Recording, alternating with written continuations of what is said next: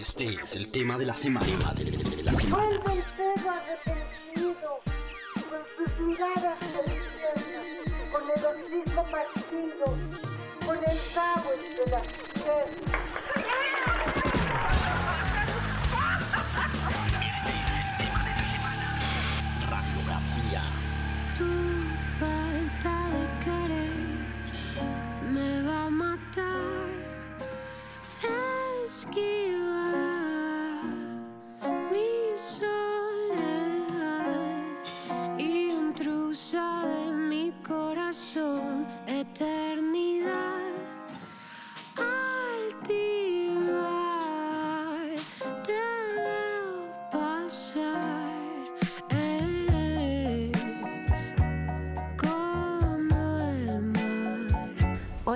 mi nombre es Paola Navarrete y estás escuchando Latin Roll y que te refresque la lengua. Latinroll.com.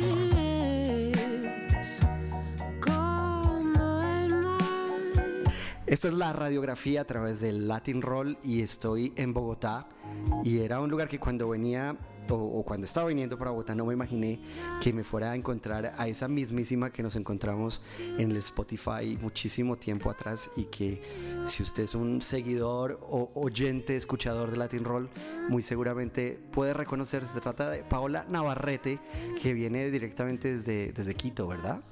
¿O desde dónde? ¿De dónde? Ciudad de México. Ah, bueno, pero que bien. ¿De dónde naciste, Paola? Empecemos desde el comienzo.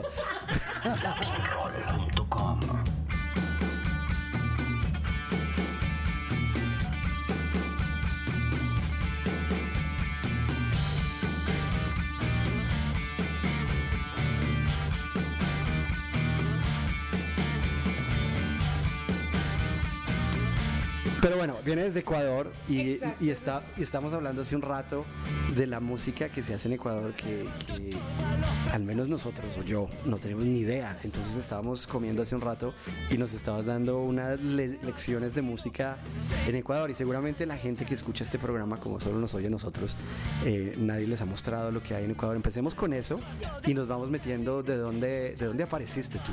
O sea, al final la escena ecuatoriana nosotros nos acordamos y te hablaba hace un rato de Mamá Vudú y cosas un poco más añejas, pero cuéntame un poquito cómo desde que te metiste en el cuento de la música, cómo has visto Ecuador evolucionando y dónde encontraste ese espacio para decir, mira, de aquí, aquí quiero Sí. colgarme. Eh, bueno, primero gracias por la entrevista. Eh, y sí, eh, yo viví 10 años en Quito desde mis 21 años y decidí empezar prácticamente al- desde que me cambié a vivir a Quito porque me metí a una escuela de música en la universidad y ya tenía el bichito de que quería hacer mi proyecto solista. Todavía no sabía bien qué tipo de música iba a hacer, ni necesariamente si iba a hacer un disco o no, pero tenía la idea de que efectivamente quería eh, meterme en la parte ya de componer y hacer. Y en esa época, en Ecuador, habían bandas que me gustaban mucho. De hecho, que las seguía desde antes, porque antes de que yo vaya a Quito y todo, tenía una banda cuando tenía como 16 años, que se llamaba The Fans. Era una banda medio rara, ecléctica, que mezclaba como rock experimental, progresivo con jazz. y era como medio raro. Suena Pero, raro. pero, pero funcionó, o sea, a la gente le gustaba, era medio raro, pero... Y nunca fue una banda que se formalizó necesariamente, nunca grabamos nada, íbamos a grabar y se- nos peleamos todos y se acabó. Y en esa época yo conocí una banda que me gustaba mucho, que se llamaba Niñosaurios, era una banda de Guayaquil.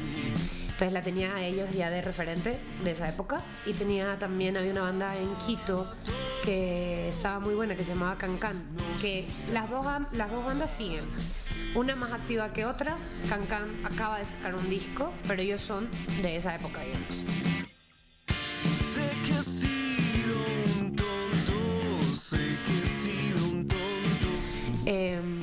y entonces yo tenía ya estos referentes cuando entré a la universidad de estas bandas que estaban haciendo música en Ecuador y que me gustaban, ¿no? Eh, hay una escena muy grande de metal que eso nunca la verdad es que me sumergí porque no es un género que me encante necesariamente pero como tú dices yo ya sabía que había Mama Voodoo se había habido. Y en esa época no me acuerdo si seguía o no, porque ellos tuvieron como un periodo, creo que, de, de que no siguieron y luego sí. Eh, Can Can también tuvo un periodo de receso, pero ahora regresaron y, y está muy bueno su disco. Y yo comencé con estos amigos que me hice y curiosamente empezamos a sacar proyectos al mismo tiempo, que fueron La Máquina Camaleón, Dapón, eh, La Tripulación de Osos, eh, está mi proyecto y bueno, habían más, pero, pero en este momento es lo único que me puedo acordar de con quien compartía normalmente mi día a día y nos reuníamos y nos enseñábamos la música. Y pues ahora son bandas que se hicieron muy grandes en Ecuador y, y eso siempre es, es como lindo y curioso recordar como ah empezó así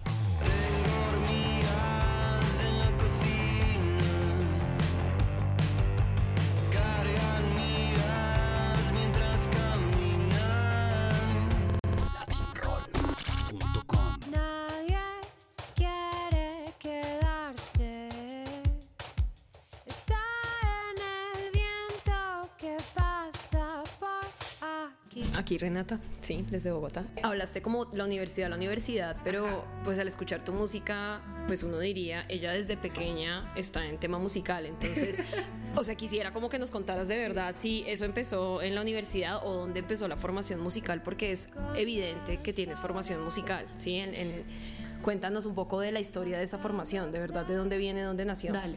A ver, formación como tal la empecé en la universidad.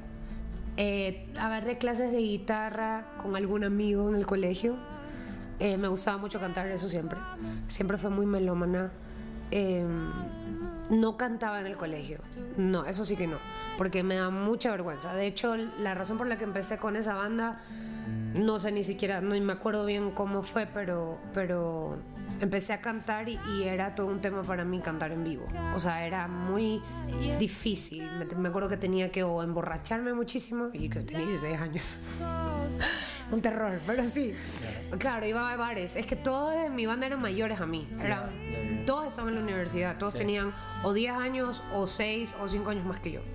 Entonces, eh, claro, yo era esta niña que todos me cuidaban como hermana menor. Pero como yo me ponía tan nerviosa, yo necesitaba como algo. Y cantaba mirando el piso. O sea, era como. Era un nivel de ansiedad terrible. Entonces, realmente pero me encantaba cantar, entonces era como muy raro porque tenía este lado que era, me acuerdo que el de la banda me decía, pero tú quieres ser cantante o no quieres ser cantante.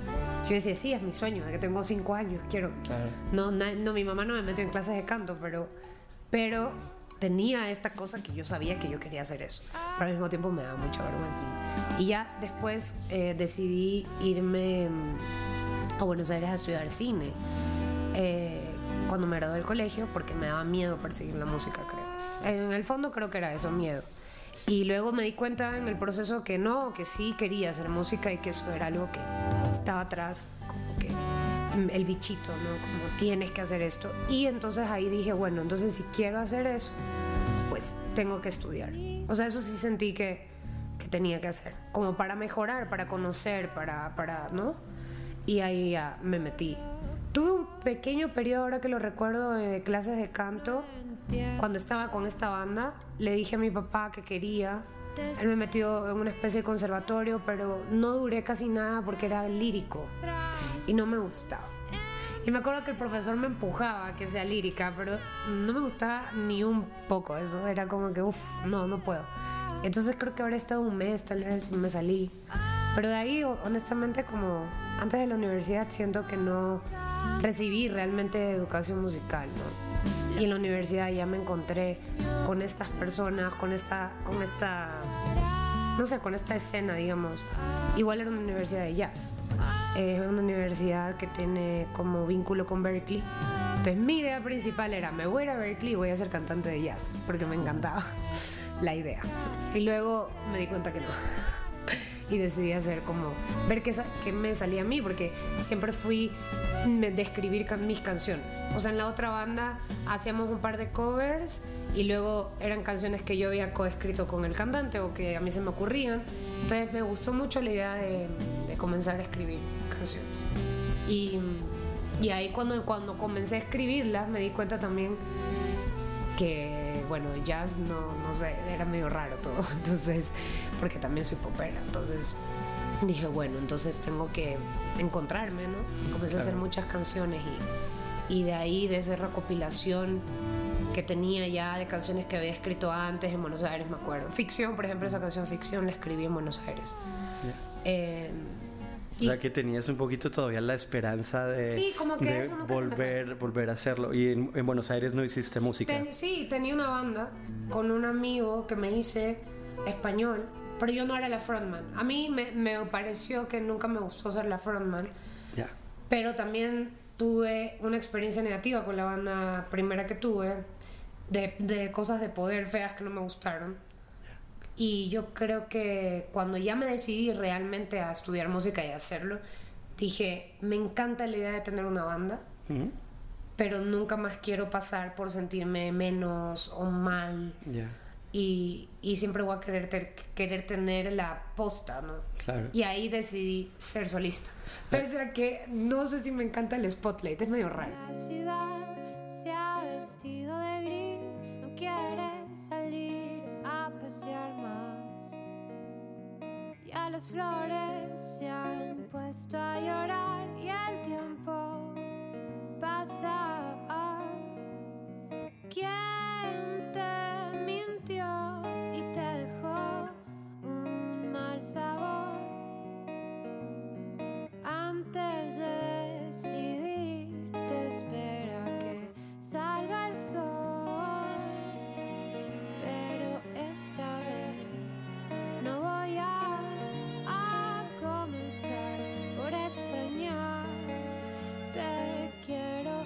dejar de hablar y de pensar qué pasaría si.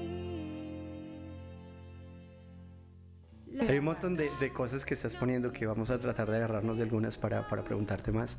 Una que me parece interesante es ese concepto de, de cantar, ¿no? Porque al final cuando tocas un instrumento, el instrumento suena por ti, ¿verdad? Entonces tienes, eh, eh, debo- pienso que debe ser más fácil de alguna manera ejecutar un instrumento y saber cómo va a sonar si lo presionas o haces la cosa en el, en el lugar perfecto, ¿no? Mientras que cantar dependes también de ti mismo, ¿no? De llegar al punto donde tienes que llegar y ese tipo de cosas.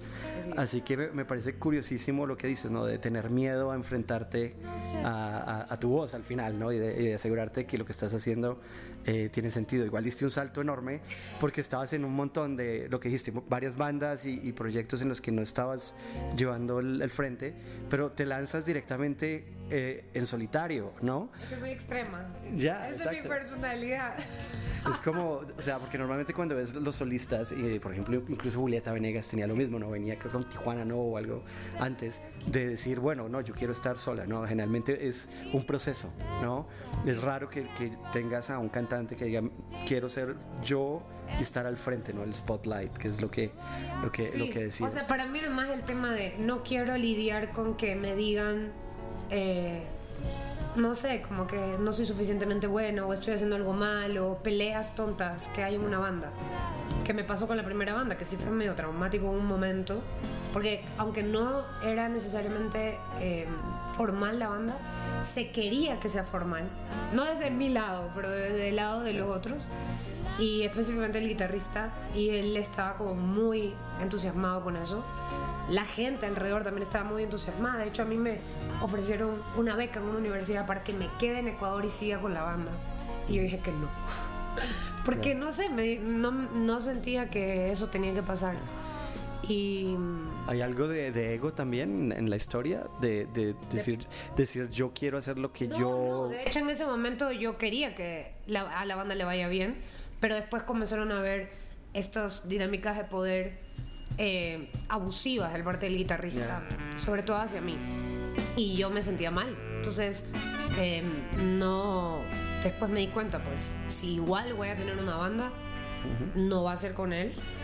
Y efectivamente, y no, y no voy a querer que nunca más un hombre me haga sentir de ninguna manera de nada. Y, en- y para eso necesito yo tener eh, como El control, agarrar el control de eso. Eh, fue, fue por eso, yo creo que inconscientemente me daba miedo volver a, esa- a ese tipo de dinámicas. Entonces digo, bueno, entonces si yo tengo mi proyecto, yo escojo a los músicos que toquen conmigo y a la final voy a poderlo llevar yo, ¿no? Pero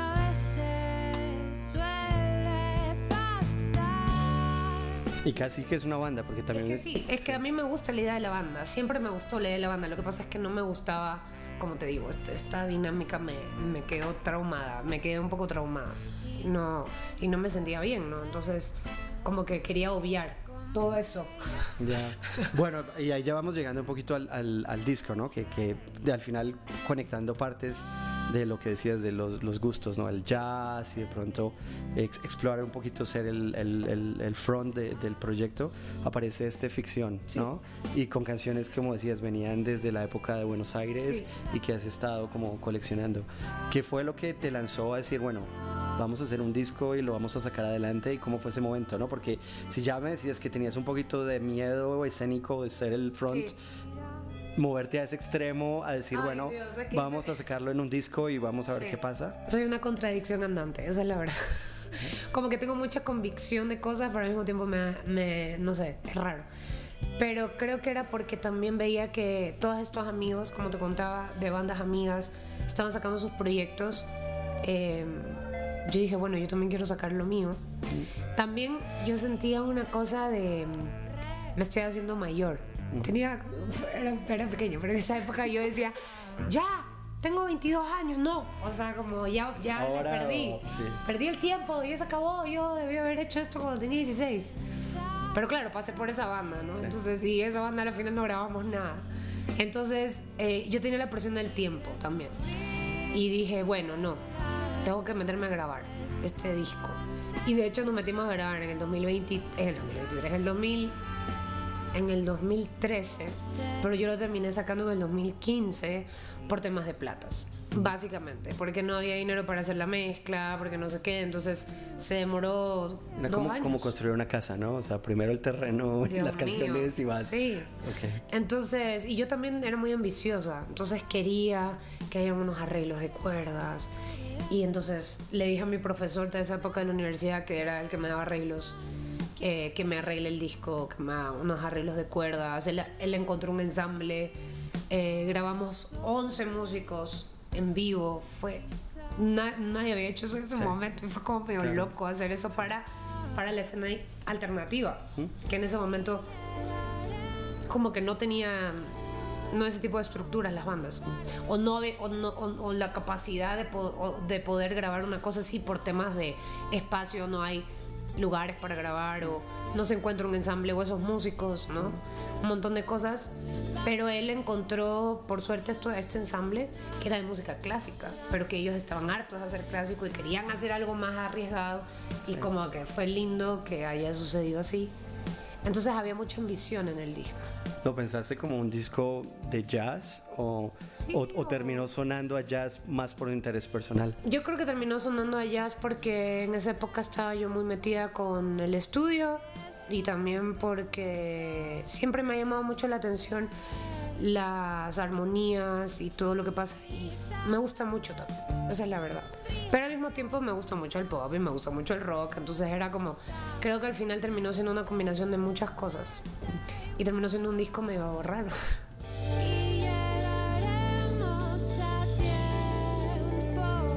para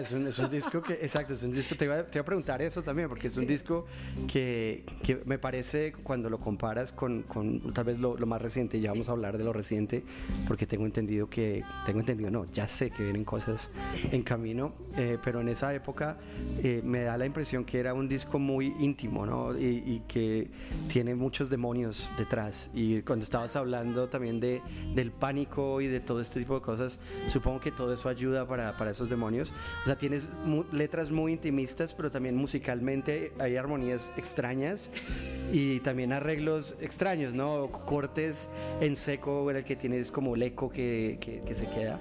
Háblame un poquito como de este, en, en Colombia será como un salpicón musical, ¿no? De mezcla de tantas cosas.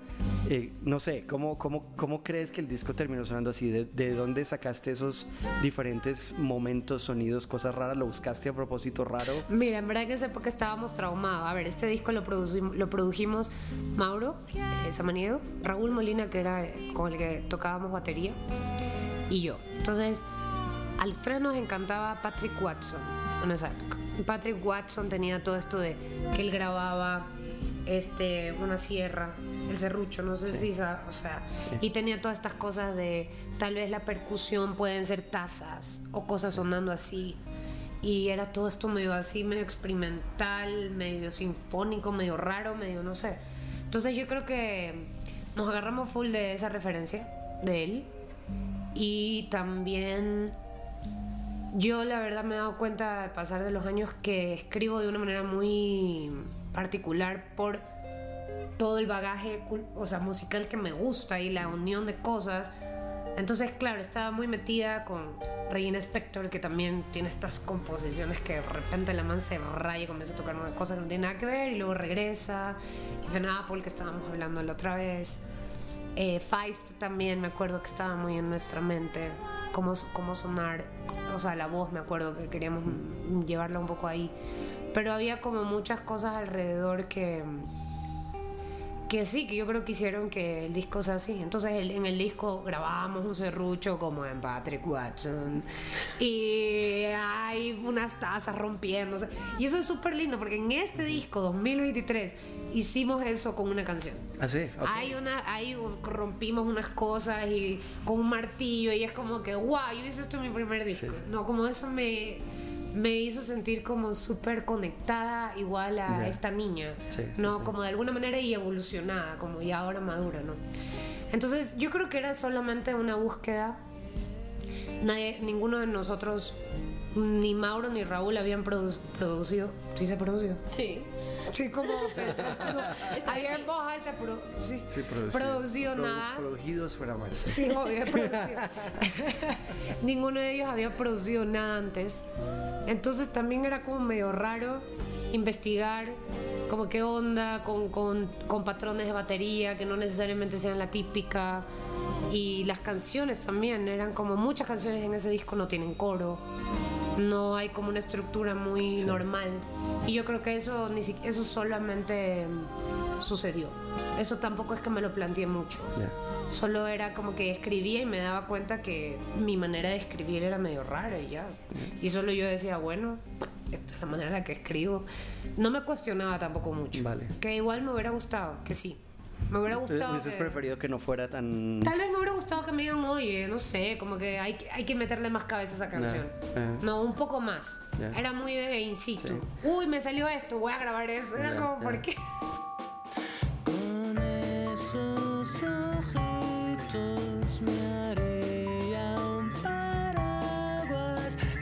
Es curioso porque cuando estábamos hablando una vez con un, un señor que se llama Miguel eh, Rivera, que es el cantante de una banda española que se llama Maga, que me decías que no te gusta casi la música española, te recomiendo Maga, está buenísimo.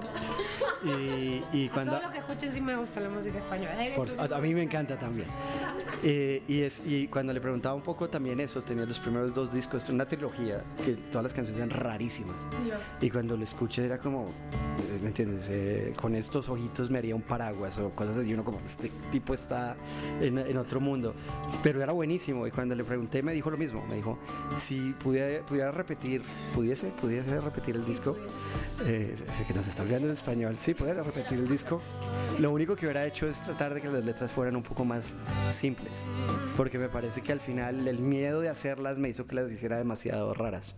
Y la evolución fue más hacia, hacia salirse un poquito de ahí. Es un poquito también lo que me dices, ¿no? De que si lo hubieras pensado ahora, tal vez te hubieras cuestionado un Yo creo poquito que más. Sí, o sea, creo que. Ay, no sé, pasan. Claro. O sea, es que hay muchas cosas. em, pero sí, me hubiera gustado tal vez que, que me. Ajá. Que me digan, no, yo creo que esa canción. Dale más cabeza. Esta parte, no sé qué. Tal vez hacer también más canciones, ¿no? Y escoger las mejores. En esa época solo. em, también claro, era como que no, no, no habían, no teníamos a un productor que venga y nos diga, ¿no? Entonces también era como que mm, yo decidía, mm, Claro, yo creo que esta claro. canción vaya y ya. Y mm, entonces, sí, ahora que lo pienso es bueno tener una, una perspectiva de alguien con más... alguien más afuera tal Y vez. también con más experiencia, ¿no? Que te pueda decir, mira, yo creo que esta canción tiene potencial, pero tal vez, pues, no sé, ese bridge está medio raro. Ya, ya, ya. no sé. Pero a la final, bueno, quedó algo ahí grabado que. Que nada, que igual le tengo mucho cariño, ¿no? Sí. Se me hace raro escucharlo a Sí, día de sí, hoy. sí, suena como si no lo quisieras ya. No, es que sí lo quiero, pero lo quiero de una manera extraña. Como Mm, que hay arreglos que ahora los escucho y digo, ¿por eh, qué grabamos eso así? Pero, pero bueno, pues fue nuestra primera cosa, ¿no? Sí. Y sí. ¿Cuál es la canción, si alguien nunca ha escuchado ese disco? ¿Cuál es la canción que te gustaría? No, no el lanzamiento y no la que escogiste porque era la canción que era tal vez la Ah, es que mejor. ese disco nunca se escogió nada para lanzar.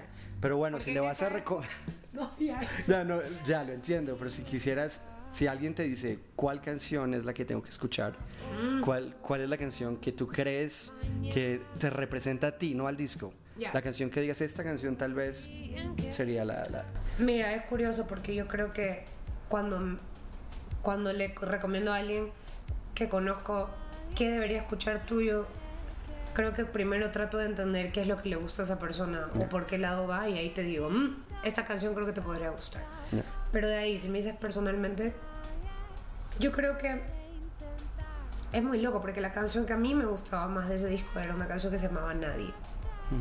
Y la canción de esa referencia teníamos era de David Byrne, de este disco que se llama Love This Giant con Saint Vincent. Los arreglos de, de, ¿cómo se llama? De, de viento sobre todo.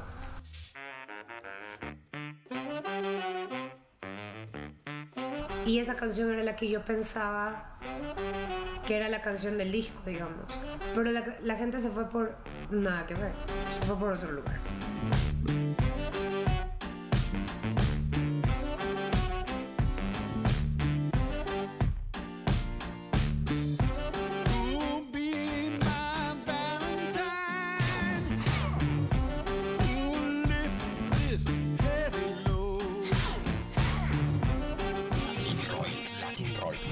El mar es una buena canción. Hasta el día de hoy me gusta cantarla. Los ojazos de minera también, aunque no es totalmente mía, es como una... Sí, es más folk, ¿no? Sí, pero esa canción era un, era un tango, de, de- o sea, de argentino. Sí. De, no me acuerdo todavía cómo se llaman, porque no hay mucho registro de esa canción, pero bueno, es, un- es una canción que me cantaba mi abuelo a mí, pero es totalmente distinta. Yo la hice una canción nueva porque le cambié los acordes, la melodía, todo. Lo único que me quedé fue los ojazos de mi negra. Claro. Y luego era medio parecido, no es igual, pero es algo como. eh, creo que en la original dice son como dos soles. Y yo le digo son eh, dos soles o algo así. Sí. Y luego ya me inventé más la letra y ya. Pero esa canción también es una canción que creo que a la gente resuena Sí, mucho con sí, esa canción. Y yo esa canción la hice nunca pensando que a alguien le iba a Le gustar. iba a gustar. Yo la hice pensando, esta canción la estoy componiendo como para mi abuelo, Ya. que falleció, que le tengo cariño, Sí. que quiero como que tener siempre el recuerdo de él. Sí. Y como yo nunca encontraba esa canción, la original, porque él me la cantaba, yo nunca la había escuchado como la original, me agarré de ese recuerdo y, y, la, y bueno, y la cambié porque, porque como te digo, es otra melodía, es otra armonía, pero... A nivel de, de canto, esta canción también te permite, no sé, te vas a unos lugares impresionantes, ¿no? O sea, También. cuando escuchas los- el resto de las canciones hasta ahora, obviamente desde, desde mi perspectiva, esta canción te pone un reto vocal segurísimo, te vas arriba, abajo, lo cambias, me parece impresionante, ¿no? Como manejas la voz también, que también venía un poquito a la pregunta de, de la formación musical, ¿no? Sí. Porque, eh, a ver, tienes, tienes música que está buenísima y que el cantante no afina absolutamente nada, pero aquí escuchas mucha precisión, me parece que pones mucha atención a, a que sea preciso, ¿no? Que tienes Ay, que sí. llegar donde tienes que Soy llegar. súper dura conmigo misma en eso. Y sobre todo cuando canto en vivo. Soy súper dura. O sea, si me jalo, me pongo pésimo. Entonces, y eso sí creo que tiene que ver con... Sí, con el estudio. Y también creo que tiene que ver que cuando era pequeña, crecí con lo que hablamos, MTV todo esto. Y claro, a mí me encantaba Britney Spears. Y, cuando ya fui creciendo, por suerte apareció Avril Lavigne que me, que me gustó más. Porque el primer disco de Avril Lavigne me cambió toda esta idea del pop, digamos, de esa industria en ese momento porque es mucho más rockero, ¿no? Pero luego me acuerdo de esa sensación tan fea de verlas cantar en vivo y de que solo eran un desastre Ya, ya. y de que se me caiga el mundo y decir, ustedes son una mentira.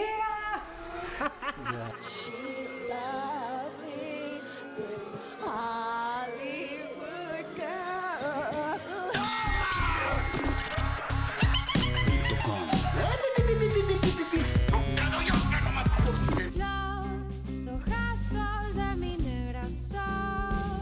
luego encontrarme con cantantes como Feist o como Regina Spector o como Fiona Apple que dices, a la mierda, son perfectas. O sea, Claro, y dentro claro. de su imperfección, porque también, Claro. ¿no? Tienen sus cosas, pero eso lo hace aún mejor. Sí, sí, sí. Y sí. entonces siempre fue muy crítica yo conmigo misma porque yo sabía que ellas en vivo eran impecables. Sí, tipo, sí, Bjork sí. es impecable en vivo. Y, y para mí eso era siempre lo que me hacía tenerles tanto aprecio, tanta admiración. Entonces yo decía, yo no puedo entonces hacer nada menos que eso. O sea, tengo Ya, que... Y ok. muchas veces no lo lograba, porque tampoco... Porque obviamente que me jalaba mil veces, pero sí trato Ya. en lo posible. No, de- eh, Nos das un montón de referencias anglo. Sí. Y cuando estábamos hablando hace un rato te decía, a mí me suena Juana Molina y a Natalia Lafourcade, que es, que es, que es buenísimo, ¿no? Porque también es como, son, tal vez son las mismas influencias al final. Eh, hablabas cuando estabas, eh, estabas contándonos un poquito de cómo comenzaste a trabajar en la música con personas mayores Sí. Y se refleja un poquito también en, en la estética de la música, ¿no? Que tiene, eh, sobre todo este primer disco, tiene un intro acústico y después comienza la canción y después hablábamos hace un rato de algo que, que- que me sorprendió muchísimo y que ya nadie hace, que es, es la canción fantasma o la canción escondida, que además en Spotify es un poco raro porque... Porque te hace una canción de 10 minutos. ¿sí? Claro, esa canción de 10 minutos con un blanco en Spotify, que es algo que es raro, ¿no? Porque al final en un disco el disco está girando o algo, pues, piensas un poco que es normal que haya más espacio. Eh, eh, al final nos hablas de Britney Spears y de este tipo, que no tiene ninguna canción escondida. ¿Cómo tienes como esas, esos- de, de pronto esas influencias de, de- de- de- tal vez de temporadas o de generaciones mucho más, no mucho más, pero anteriores a- a- a- a- No, sí, como te contaba, yo tuve la suerte de que mi mejor amiga del colegio eh, tiene esta hermana que tiene, no me acuerdo cuántos años más tiene, pero era mayor. No era mayor dos años, era mayor, mayor. Y ella le gustaba muy buena música. Y, y ella era la típica que odiaba tipo Alanis Morissette. Si era de esa época, era como que Alanis Morissette no. Como que tiene que gustar otra cosa, ¿no? Entonces, eh, ella me enseñó mucha música. Y, y en verdad que siempre se lo agradezco porque me cambió la vida. O sea, que ella me enseñe Bjork, que ella me enseñe Garbage, que ella me enseñe Blur. Tool nunca fui tan fan, pero a ella le encantaba Tool. O sea, mal. Pero sí, como que agarrarme un poco de, de eso, ¿no? Y bueno, y también mis padres. eh, tengo la fortuna de que mi papá escuchaba muy buena música. Lo único que le reclamo es que todo era en inglés. Pero él escuchaba tipo Neil Young, a mí me gusta mucho, y él escuchaba, él era fanático de Neil Young. Y Pink Floyd, y los Beatles, a morir. Entonces, qué suerte que tuve de poder tener este referente también. Y bueno, mi mamá era disco, que amo. Yo escuchar a los Bees, o sea, los puedo escuchar todo el día, me encanta. Entonces, me encanta que haya podido yo tener como igual estas referencias.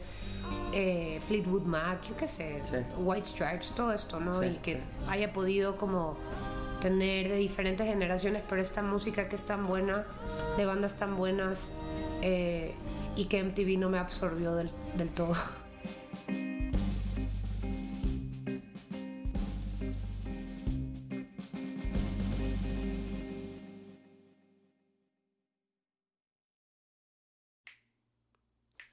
El cielo está azul y las sonrisas. La gente impaciente por cruzar. Me quedo dormida y vuelvo a empezar. El cielo está azul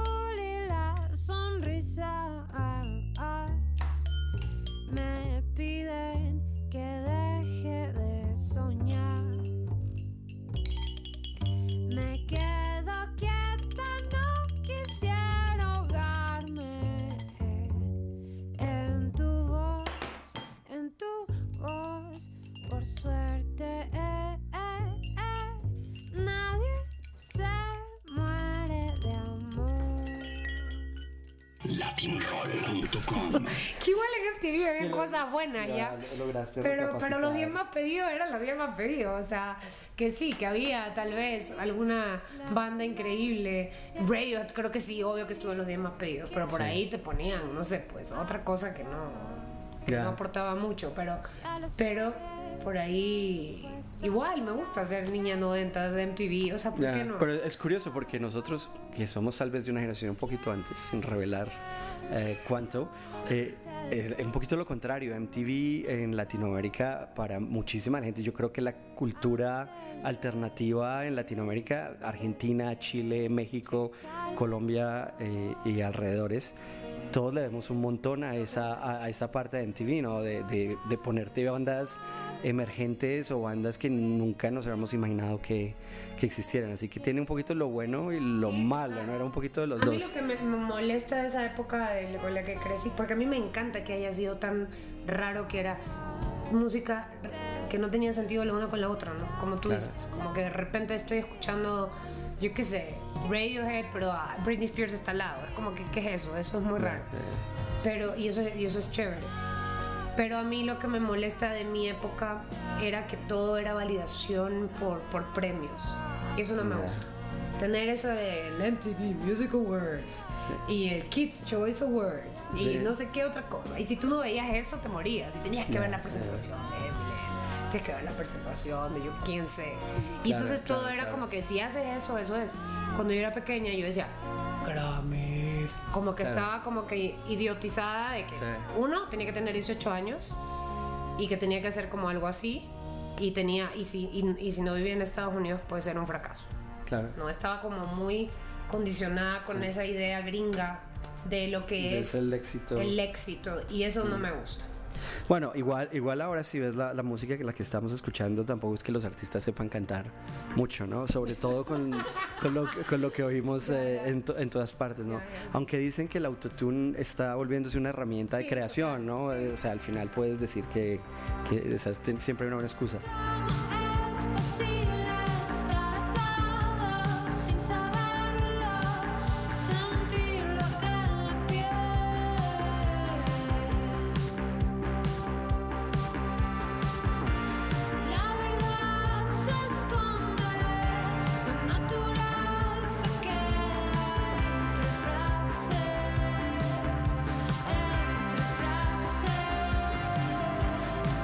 Sigamos avanzando, estoy aquí haciendo trampa con, con el Spotify abierto, te decía que los nombres de los discos no se me dan bien.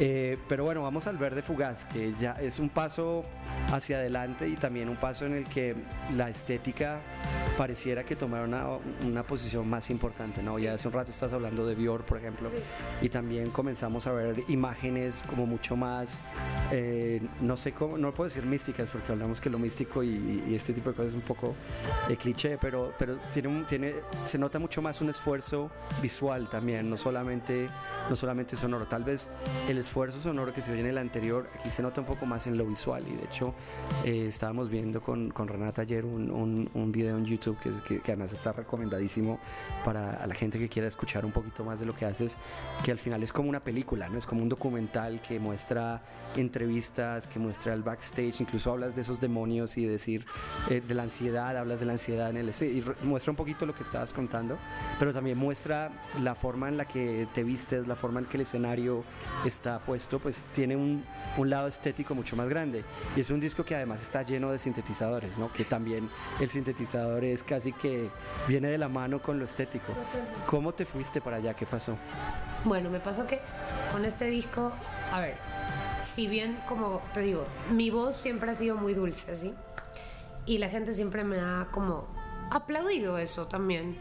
Esto me molestaba mucho a mí, personalmente.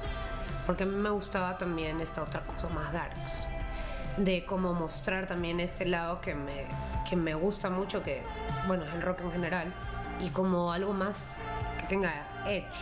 Por la gente me estaba con el primer disco, como sentí que pensaron, o yo enseñé una parte de mí mucho más inocente y más como, no sé, no... Sí, como tú dices, íntima, pero también creo que canciones que, que eran mucho más... que iban con la voz y con lo dulce que era mi voz. Entonces yo me puse brava en un punto, porque la- todo el mundo me estaba como hablando solo de esto. Aunque todo el mundo me llamaba a cantar, a gritar. Eso era lo único que yo hacía en esa época. Si una banda amiga me llamaba era porque yo me trepe a gritar en el escenario. Eso era todo lo que yo hacía. Pero yo, pero claro, no estaba documentado eso en ningún lugar. No, porque con este, con el primer disco hay un intento, hay canciones que son un poco más rockeras, pero como que no terminaban de cuajarse, ¿no? Entonces yo dije, no, no, no, yo tengo que explorar más este otro lado que me gusta tanto. Y sí, creo que fue también una cosa de rebeldía, de, yo qué sé, era inmadura, no sé. Y dije, bueno, tengo que como que aventurarme más hacia este lado también. En esa época estaba obsesionada con Saint Vincent. Y, y todo este disco que había hecho, no, que no me acuerdo cómo se llama, me olvidé. Pero es el que es full de sintetizadores. Y,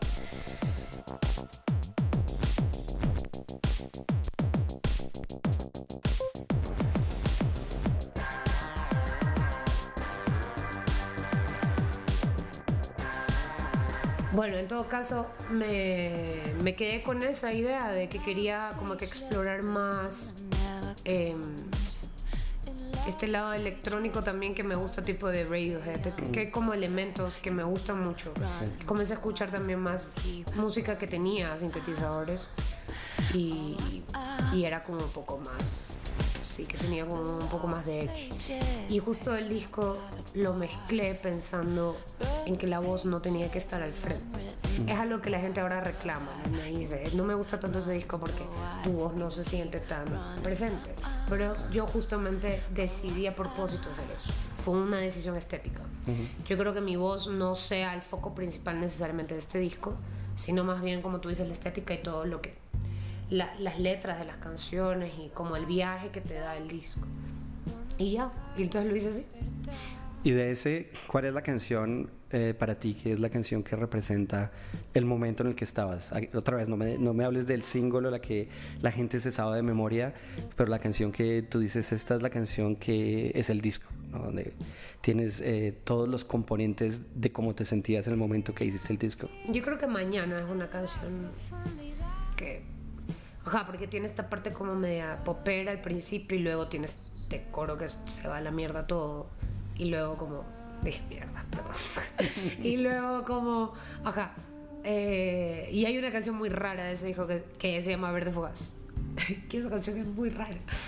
Y de hecho es la una de las primeras que compuse para ese disco. Y la verdad que también me estaba acordando ayer de qué raro, porque hice eso. O sea, como que dónde se me ocurrió ese tipo de. Pero que tú hablabas de Juana Molina. Esa canción tiene algo ahí de Juana Molina que, no sé, como que creo que me, influen- me influencié mucho tal vez en ese momento de ella. Pero sí, creo que mañana es una.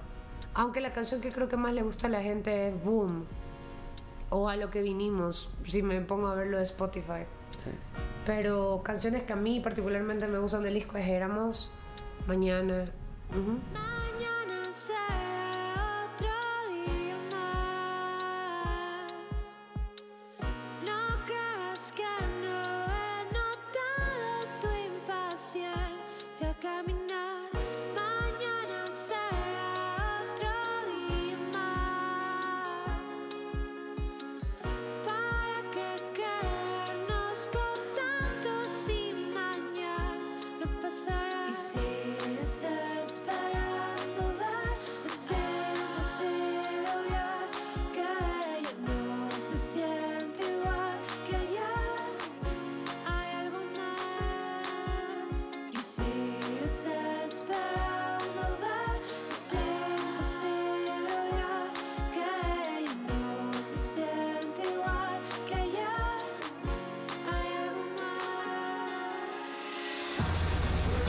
te, hemos visto muchísimo más eh, moviéndote alrededor de, Latinoamérica. De hecho, estamos hablando hace un rato que estás viniendo mu- mucho más seguido a Colombia, ¿no? Ya ahí te mueves por Bogotá como si fuera tu casa, estás viviendo en México. ¿Cómo, cómo te sientes comparado cuando, cuando estabas antes, no? ¿Es, es, eh, es un poquito más ciudadano latinoamericano? ¿Cómo, cómo ves esas conexiones con los, con los diferentes sitios en Latinoamérica? Y al final, ¿cómo influ- influye tu, tu carrera también, no? Bueno, es súper lindo igual conocer a gente de cada ciudad y pues ya sentir que mm, voy a un lugar y pues puedo verme con tal o cual o reconectar o, y eso me hace sentir como muy tranquila también, ¿no?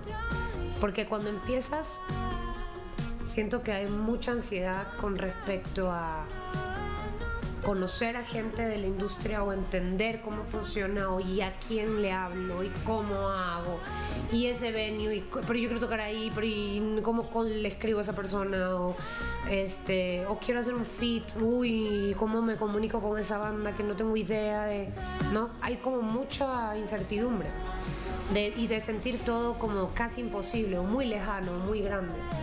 Y ya poder haber tenido la oportunidad de venir por diferentes razones, conectar con diferentes grupos de personas, eh, mismo estar en Ciudad de México, no conocer a colombianos allá, eh, no sé, me hace sentir como más, eh, sí, más tranquila y más como libre también, ¿no? De, ah, pues hay todas estas, hay todas estas posibilidades y eso se siente, se siente muy bien, es mucho trabajo también, pero sí.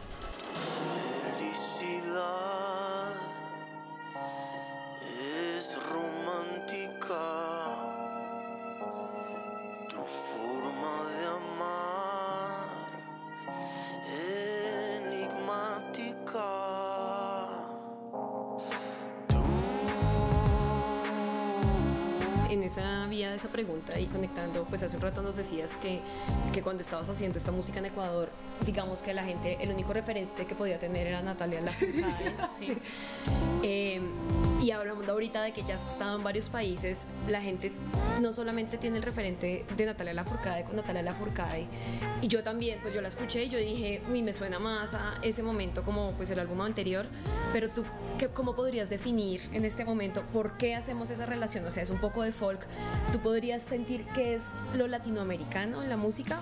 Porque el año pasado, por ejemplo, fue este festival Cordillera acá, que pues digamos que eso solo pasaba en el video latino, y yo en un momento sentía como este ambiente, la gente de, toda América Latina, los músicos, y uno dice, soy latinoamericano, sí, como que lo sientes, pero yo no he podido pasarlo a palabras, yo no sé en la música, tú qué puedes identificar como latinoamericano más allá de un instrumento o de, para ti qué es ser latino desde, desde la música. Es difícil, es súper difícil esa pregunta. Yo creo que,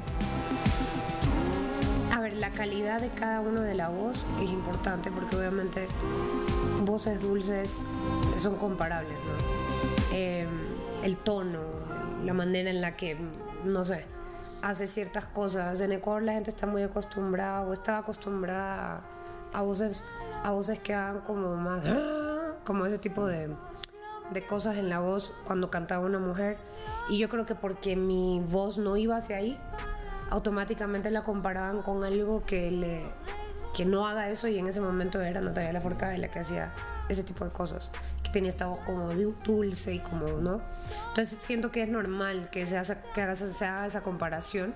Ahora obviamente hay dos mil artistas femeninas que no cantan como les estaba cantando hace un ratito y que pues ya no es solamente un referente ella o sino hay muchas más muchos más referentes. Pero yo creo que en cuanto a la música sí creo que tiene que ver una cosa de mm, el español. El español te hace cantar de una manera distinta al inglés. Te hace decir las palabras de una manera y te hace yo creo que también formar las canciones de, una manera porque el español es un idioma complicado. Para, para tienes estas eh, el inglés tiene mucho más vocales y tiene más como espacios para para no sé para como sonar eh, bonito se quiere decir las letras no, no hay ninguna consonante tan fuerte como o, no sino que es más todo parece que fuera como medio una ballena, no sé, es como medio que se siente como, como un wobble, wobble, como no, no hay nada tan, el la consonante español es como, ¿no? Es súper fuerte, entonces yo sí creo que tiene que ver full el idioma. Y de ahí sí, tengo- sí creo, por ejemplo, yo me doy cuenta que mm, en- cuando yo compongo, inconscientemente hago una cosa de componer en 12 octavos. Y eso es muy Latinoamérica. Y yo no me había dado cuenta tanto de eso, pero hay algo ahí adentro mío eh, que hace eso. Automáticamente voy al 12 octavos. Es como tengo esta subdivisión en mi cabeza y eso es totalmente latinoamericano. Sí.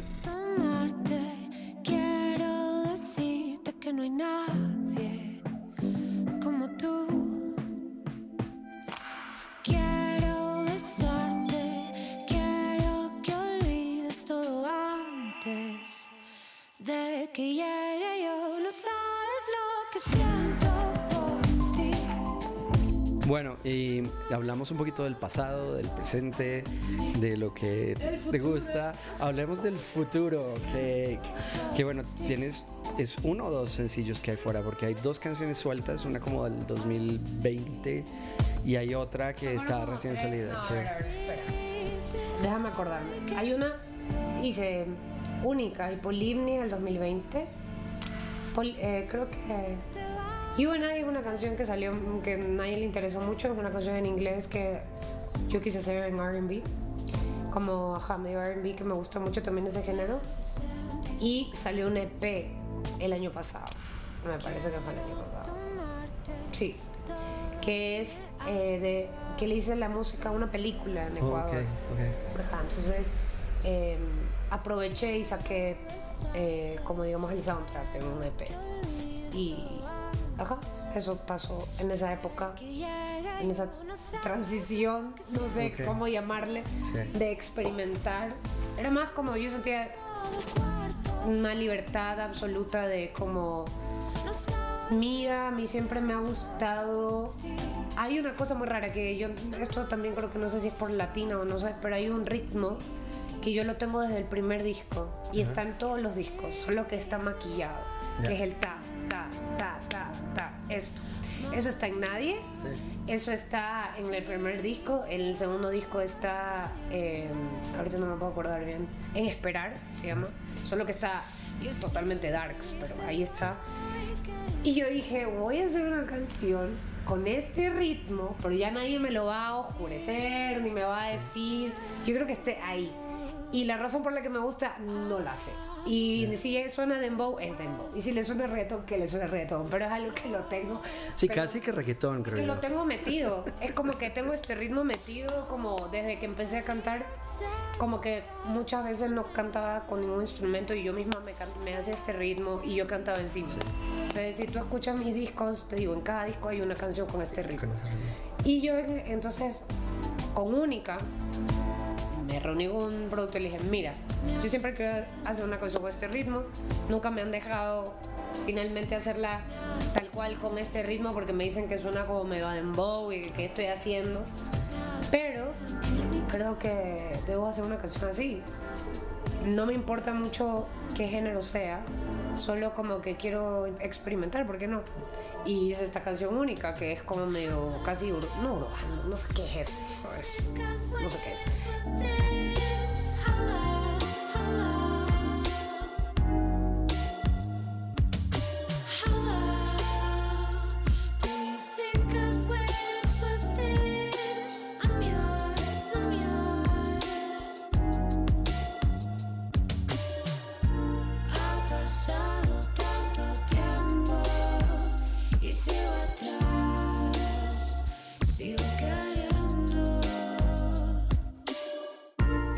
Yo en teoría a partir de esa canción dije, bueno, entonces voy a tratar de hacer un disco, tal vez que vaya, no sé si por ahí, pero eh, experimentar, ¿no? Todo lo que quiero hacer. De ahí, no que, de ahí me di cuenta que no necesariamente iba a hacer un disco. Entonces seguí experimentando. Hice esta canción Polimnia, que es muy rara también. Pero que, no sé, estaba en esta onda de voy a hacer lo que se me venga ahorita en Ghana porque, porque, ¿por qué no?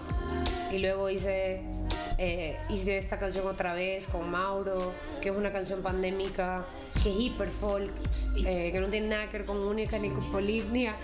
Y luego saqué You and I, que es RB, que es en inglés, pero todo este proceso para mí fue como de, de eso, de experimentación, de hacer, de sacarme la pica, porque me gusta tanto tipo de música. Sí. Que yo decía, Que tenías que hacerlo. Claro, decía, bueno, yo voy a hacer una canción en este género porque siempre me ha gustado. Ya.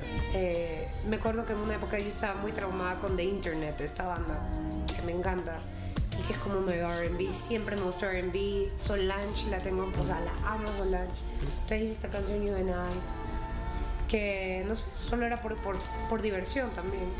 Ya. Y, pero sabía siempre que tenía que hacer un disco ya, como ya me tenía que meter a, a grabar un disco y que eso, nada de esto iba a estar adentro de ese disco y que iba a ser un disco conceptual como a mí me gustan.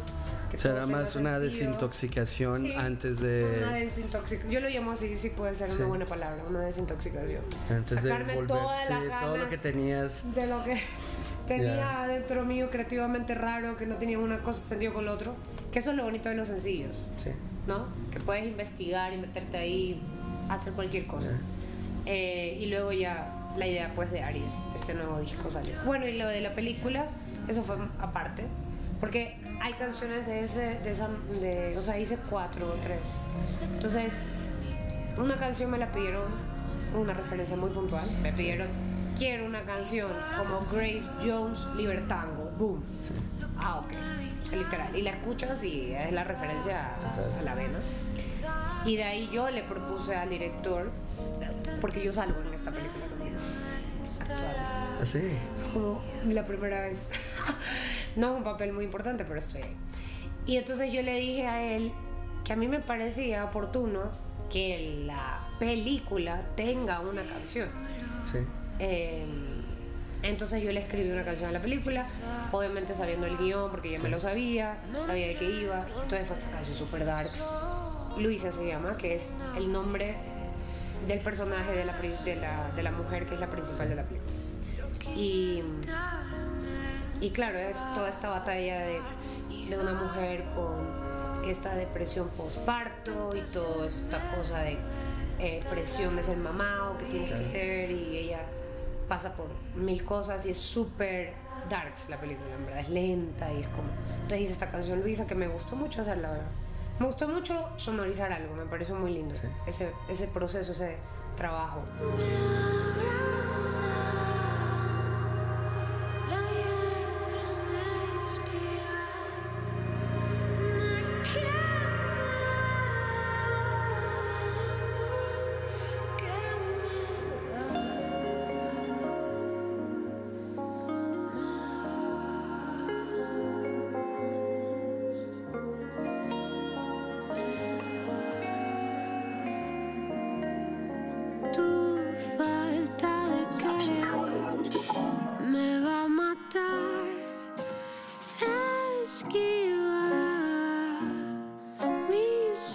Este disco cuándo lo vamos a ver o cuál es, cuál es el plan? Me decías que hay un montón de sencillos haciendo fila y después saldrá el disco. Así es.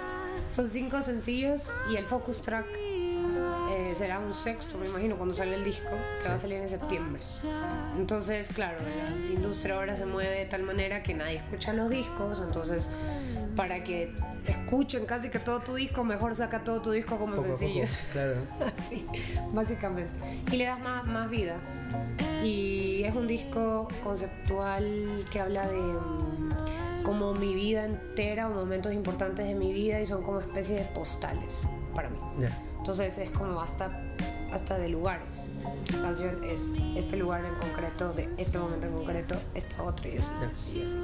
Ajá, entonces en teoría hay una cronología, no sé si la voy a mantener en el orden, Sí. pero hay una cronología desde que soy chiquita hasta ahora de grande. ¿Y te reconciliaste con la guitarra ahí o Sí, me reconcilié totalmente porque eh, me di cuenta que uno quiero poder tocar todas mis canciones de una manera más fácil, en las que no tenga que tener mil cosas para que suene la canción. Y las otros discos, Verde Fugaz fue muy de producción.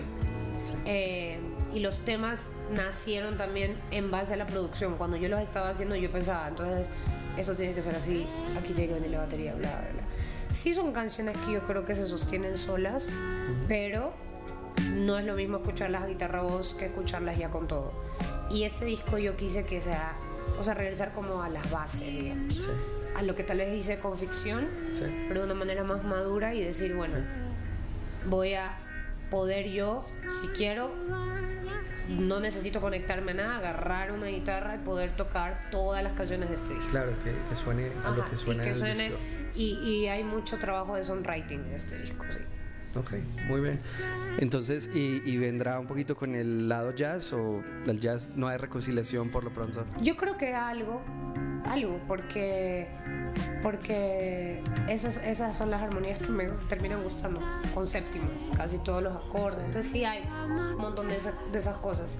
Eh, así como jazz, jazz, no sé, pero yo sí pienso que hay canciones que te van a hacer acuerdo a ficción, pero mejores. como, pero, ma- pero maduras, como no sé cómo explicar, como... Ajá. O sea, le has dado palo al primer disco en toda la entrevista que... que No, pero no, no, en verdad. Yo sí le tengo cariño, pero es que no sé, o sea, es lo primero que hice, entonces también le tengo que le tengo que dar más cariño tal vez. Pero sí le, o sea, sí me da cringe a veces. O sea, digo, hijo de madre, ¿cómo hice eso? O sea, como- Eh, tengo que ser sincera, sí. Gracias a Dios crecí y sigo haciendo música. Bueno, Bueno. terrible que eso sea lo único que se haya quedado. Claro, claro. Bueno, pues en todo caso te queremos dar las gracias por tu tiempo. Eh, hemos tenido la oportunidad de discutir durante un muy buen rato, más de los 53 minutos de entrevista. Eh, pero no, nos encanta tu música, es un placer eh, seguir escuchándola y nos da muchas ganas de escuchar el nuevo disco que ya me prometiste que nos ibas a dar un adelanto para que nos quedemos con las ganas. Te deseamos muchísima suerte con, con lo que viene, con el disco nuevo y ojalá te podamos ver girando con la banda entera, eh, obviamente acústicos y todo esto también, pero poderte ver con todo a lo que, a lo que suena Paula Navarrete en directo, ojalá no solamente a los alrededores, que, que es obviamente Ecuador, Colombia, eh, Argentina, México, pero también ojalá te podamos ver también en España y en otros sitios. Ahora creo que hay muchas oportunidades para la música en español, ¿no? Eh, gracias a razones diversas, pero es un momento en el que el mundo está mirando a la música en español, así que es el momento para acelerar y, y poner tu música ahí para que la podamos escuchar. Muchísimas gracias. No, muchísimas gracias a ti, ha sido un placer. Latin Roll.